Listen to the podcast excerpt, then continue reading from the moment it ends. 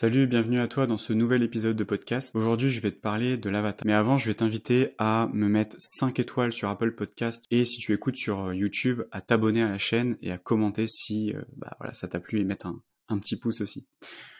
Donc déjà, l'avatar, je pense que si aujourd'hui tu es entrepreneur ou si tu le souhaites le devenir, c'est quelque chose que tu connais déjà. Je pense que je vais pas forcément te rabâcher ce que, ce que tu as déjà entendu parler. Euh, on va, je vais plutôt te parler de moi, de l'expérience que j'ai vécue par rapport aux entrepreneurs que j'ai accompagnés. Et je vais te dire la plupart des erreurs que j'ai constatées par rapport à la première erreur que j'ai constatée, c'est qu'il y a euh, un manque de ciblage, un manque de précision de l'avatar. C'est-à-dire que souvent l'avatar va être un peu trop euh, flou, un peu trop évasif. Ça va pas être très précis. Euh, ce que j'ai remarqué, c'est que par exemple, quand je demandais à quelqu'un, petit challenge, un petit défi, est-ce que tu peux me dire, euh, voilà, en une heure, si je te donne une heure, est-ce que tu es capable de me trouver ton avatar? Et souvent la réponse était non.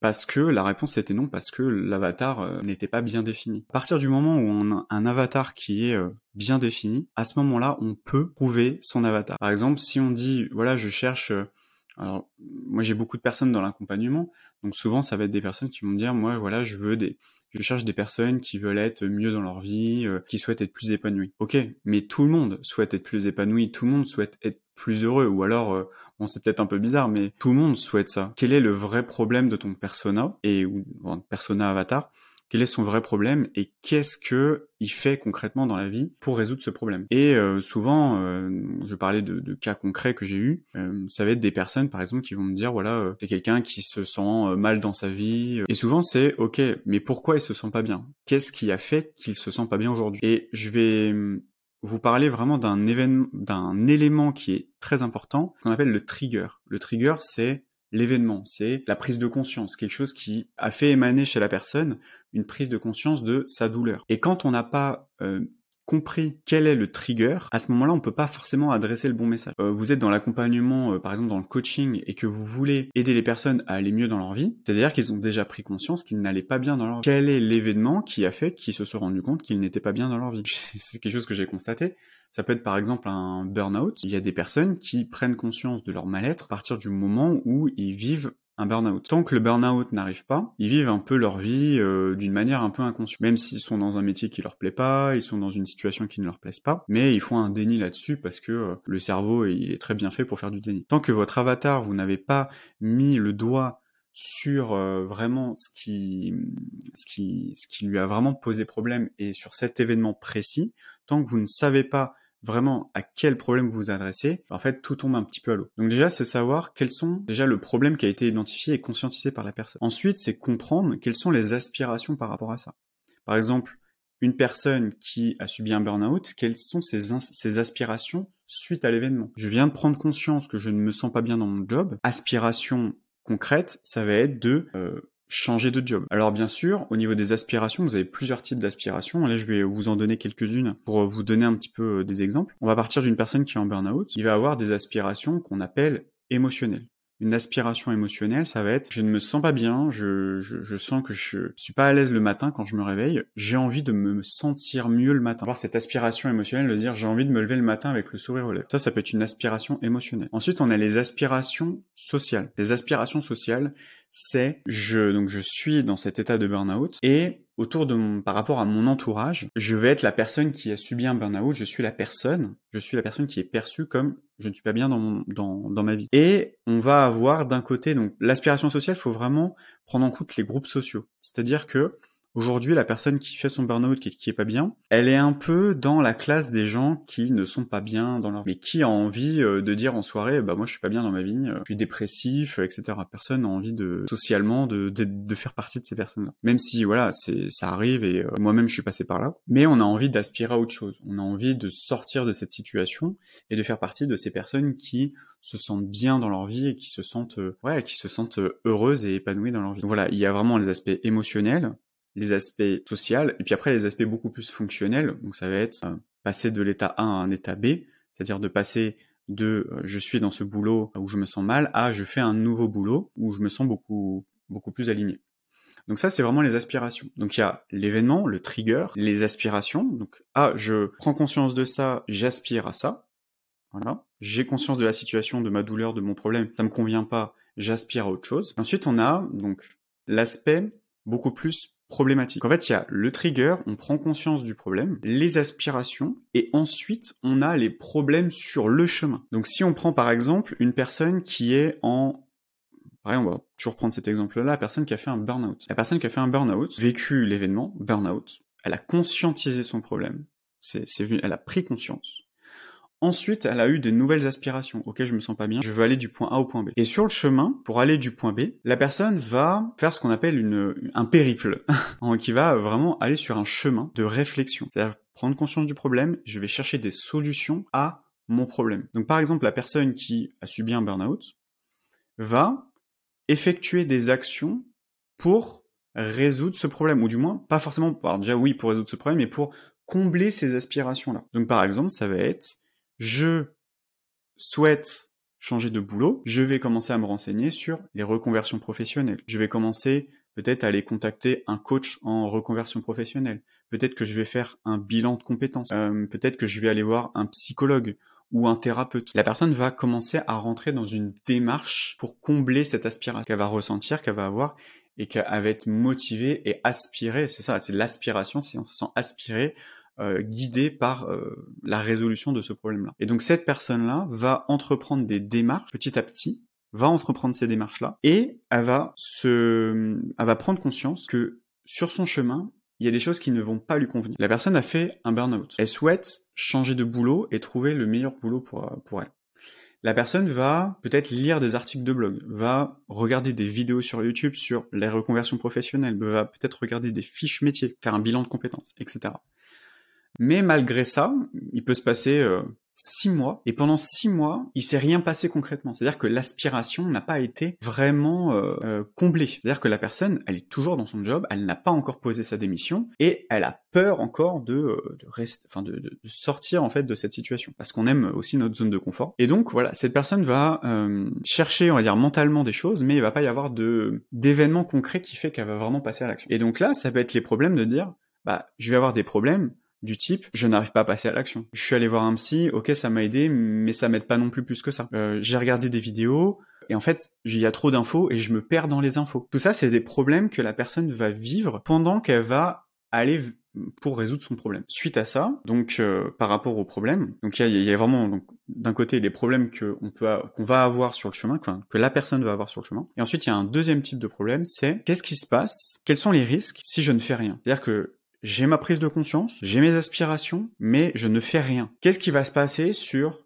6 mois, 1 an, 2 ans, 3 ans, 5 ans, si vraiment je ne fais rien? C'est-à-dire que je ne fais rien, la situation reste telle qu'elle, et je n'agis pas pour changer la situation. Quelles sont les conséquences négatives de ça? Donc ça demande à, à, vraiment se projeter, à se dire, ok, je suis dans, donc je fais un burn-out, je reste dans mon job, quels sont les risques? Peut-être de faire un deuxième burn-out, peut-être de rentrer vraiment en, dépression profonde. Et ce serait quoi la conséquence? Peut-être de perdre mon job, parce que plus envie, j'y vais à contre-cœur, je travaille moins bien, mon patron le voit, et je, euh, me fais virer. Et si je me fais virer, bah, qu'est-ce qui se passe? Bah retrouver un boulot, mais j'ai plus envie, donc je me morfonds, etc., etc. Faut savoir que le cerveau, tous ces ponts-là, il va le faire inconsciemment. Le cerveau a déjà l'information parce qu'on est câblé là-dessus par rapport au risque, par rapport à la peur. Donc si vous vous-même en tant que entrepreneur, vous savez déjà comment le cerveau de la personne fonctionne et qu'est-ce qu'elle est en train de se dire, bah voilà, si je suis toujours dans mon job, je vais toujours pas être euh, heureux, donc je vais rentrer dans ce cycle-là. Et vers quoi je m'emmène peut-être ben ne pas être bien, peut-être qu'avec ma compagne ça va ça va impacter d'autres sphères de vie, peut-être que je vais beaucoup plus manger, je vais mal manger, je vais arrêter le sport, je vais être moins bien dans ma vie. Et il va y avoir des impacts au niveau euh, sur d'autres sphères euh, professionnelles, familiales, euh, au niveau de la santé, etc. Donc ça, le cerveau il a conscience de ça. Donc ça, vous, en fait, c'est juste d'extraire ça, de dire voilà, les risques de si la personne ne fait rien, qu'est-ce qui se passe concrètement? Donc ça, c'est à mettre dans l'avatar. C'est, quelque chose que la personne a conscience. Ou inconsciemment, a conscience inconsciemment. Mais il suffit que vous lui dites, il va dire, ouais, ouais non, mais c'est clair, oui, oui, je suis complètement d'accord. Donc ça, voilà, il y a donc le trigger, l'événement, en fait, trigger événement, les aspirations, les problèmes qu'on a sur le chemin, les problèmes auxquels on est exposé si on ne fait rien, et ensuite on a les bénéfices attendus de l'aspiration. C'est-à-dire que si je vis mon événement, je vais résoudre cette aspiration-là, j'attends des bénéfices de résoudre ce problème. C'est-à-dire quelles sont les conséquences, et là pas du coup négatives, mais positives, si je résous ce problème. Si je trouve un job qui me convient vraiment, quels sont les impacts dans ma vie? Plus d'énergie, je me sens plus heureux, j'ai euh, ouais, je me lève le matin, je me sens mieux, avec euh, mes enfants ou avec ma femme ou mon mari, euh, ça se passe mieux. Avec mes amis, ben quand on se voit, j'ai envie de parler de mon boulot, j'ai envie de de leur expliquer voilà que je me sens mieux, etc. Voilà, et tout ça, c'est des aspirations que la personne a et euh, que elle va avoir des conséquences positives sur ça. Donc ça déjà, c'est vraiment déjà comprendre ça au niveau de votre avatar, vous avez fait 80% du job. Parce qu'après, dans votre discours, ça va être, voilà, aujourd'hui vous vous sentez comme ça, vous vous sentez comme ci, comme ci, comme ça, et euh, le risque c'est ça, ça, ça. Si vous ne prenez pas mon service, alors là c'est plutôt pour un type d'accompagnement, type coaching. Si vous êtes, prenez pas mon accompagnement, alors voilà les risques auxquels vous euh, dirigez. Par contre, si vous travaillez avec moi, voilà les bénéfices que vous allez avoir. Il y aura vraiment cet aspect entre entre les risques et les bénéfices qui va être très très large.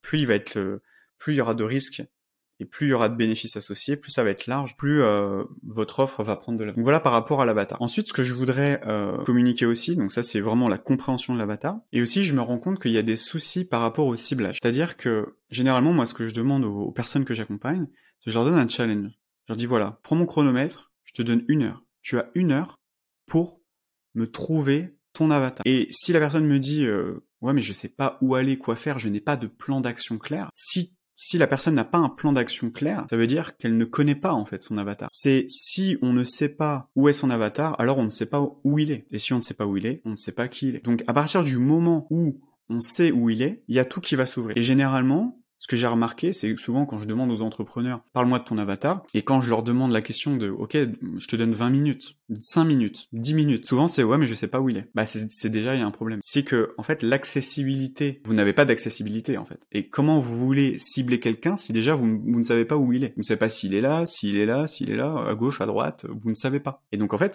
c'est un vrai problème.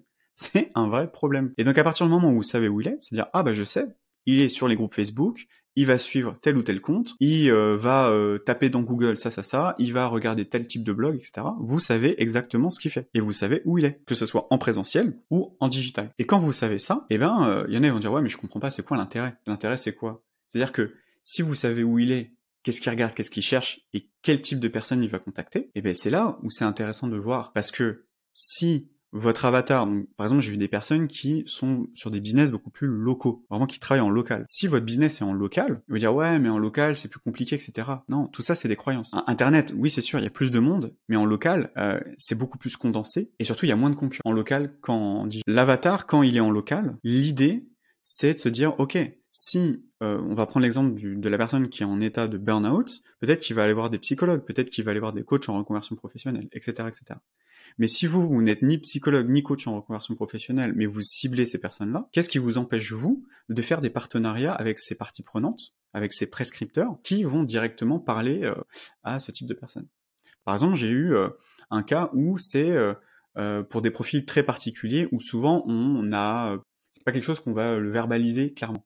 Par exemple, toutes les personnes qui ont subi des violences, de l'harcèlement, du viol, etc., c'est quelque chose qui est très difficile. Et euh, bah, typiquement pour une personne qui est dans l'accompagnement, qui veut aider ce genre de personnes-là, souvent le problème c'est ouais mais comment je fais pour les trouver? Et souvent c'est difficile de les avoir directement, c'est-à-dire dire bah je vais communiquer sur ça et puis les gens vont venir, ils vont s'abonner et voilà. Le problème c'est que si on a honte de ça, les personnes ne vont pas s'abonner euh, parce que voilà, les gens vont voir que euh, bon, après on peut fabuler mais en gros c'est voilà, on va voir que bah, je suis des comptes sur le harcèlement, le viol, etc. Et en fait ça va montrer un peu mon intimité. Il y a des personnes qui qui ont pas forcément envie que tout le monde sache qu'il s'est passé. Ils veulent garder vraiment cette intimité. Et donc si vous voulez cibler ces personnes-là qui veulent pas vraiment, qui vont pas avoir forcément montré d'une manière publique ça, eh ben vous pouvez faire des partenariats avec des parties prenantes, avec des prescripteurs qui, eux, vont être en contact de ces personnes-là parce que eux vont dire, vont euh, mettre devant euh, devant eux, euh, devant leur pancarte en disant venez, si vous êtes dans ce cas-là, venez chez nous. Et vous, pouvez faire un partenariat, un partenariat pardon, directement avec nous. Donc voilà, par rapport à l'avatar, ce que je pourrais dire, c'est que d'un côté, on a vraiment définir, donc comme je vous disais, les aspirations, les aspirations émotionnelles, sociales, et fonctionnel. On a aussi les problématiques qu'on peut avoir, donc soit que la personne a eu euh, pendant euh, sur son chemin, ou les problèmes qu'elle peut avoir si elle ne fait rien, ou alors bah vraiment euh, aussi les bénéfices que la personne aurait euh, si elle suit euh, l'accompagnement, votre accompagnement. Donc voilà par rapport à l'avatar. J'espère que cet épisode vous a plu. N'hésitez pas à mettre un petit like, un petit commentaire si ça vous a porté voilà de la valeur. Si vous voulez me poser des questions, vous pouvez me laisser un commentaire, je répondrai avec plaisir si vous avez voilà par rapport à votre entreprise. Et puis sinon, vous pouvez aussi me suivre sur les réseaux sociaux, notamment sur Instagram, où voilà, je publie assez régulièrement et on peut échanger directement en message privé. Et n'oubliez pas aussi de mettre 5 étoiles sur Apple Podcast, Spotify et un petit like voilà, pour soutenir le podcast, la chaîne, etc. Je vous dis à très bientôt. Ciao, ciao.